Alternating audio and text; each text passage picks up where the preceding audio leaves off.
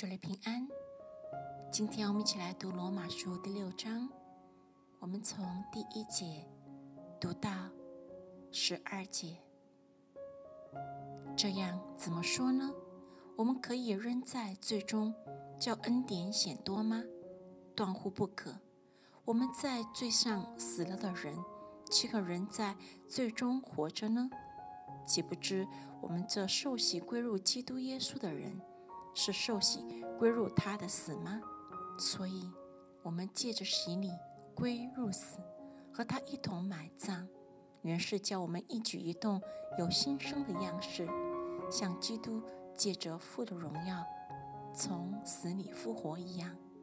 我们若在他死的形状上与他联合，也要在他复活的形状上与他联合，因为知道我们的旧人。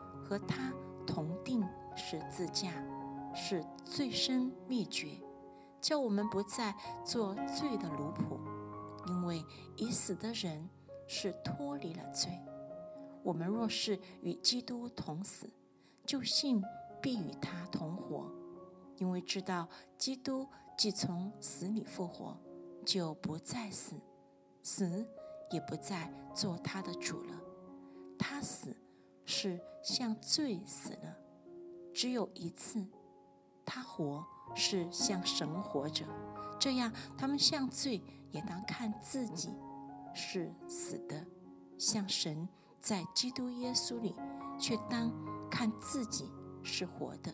所以，不要容罪在你们必死的身上作王，使你们顺从身子的私欲。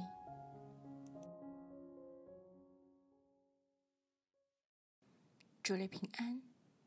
今天我们一起来诵读罗马书第六章，从十三节读到二十三节。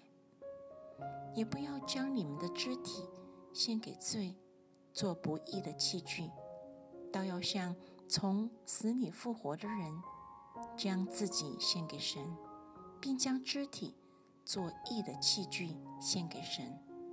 罪。必不能做你们的主，因你们不在律法之下，乃在恩典之下。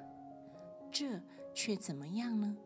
我们在恩典之下，不在律法之下，就可以犯罪吗？断乎不可！岂不晓得你们献上自己做奴仆，顺从谁，就做谁的奴仆吗？或做罪的奴仆，以至于死？或做顺命的奴仆，以致成义。感谢神，因为你们从前虽然做罪的奴仆，现今却从心里顺服了所传给你们道理的模范。你们既从罪里得了释放，就做了义的奴仆。我因你们肉体的软弱，就照人的常话对你们说。你们从前怎样将肢体献给不洁、不法做奴仆，以至于不法；现今也要照样将肢体献给义做奴仆，以至于成圣。因为你们做罪之奴仆的时候，就不被义约束了。你们现今所看为羞耻的事，当日有什么果子呢？那些事的结局就是死。但现今你们既从罪里得了释放，做了神的奴仆，就有成圣的果子。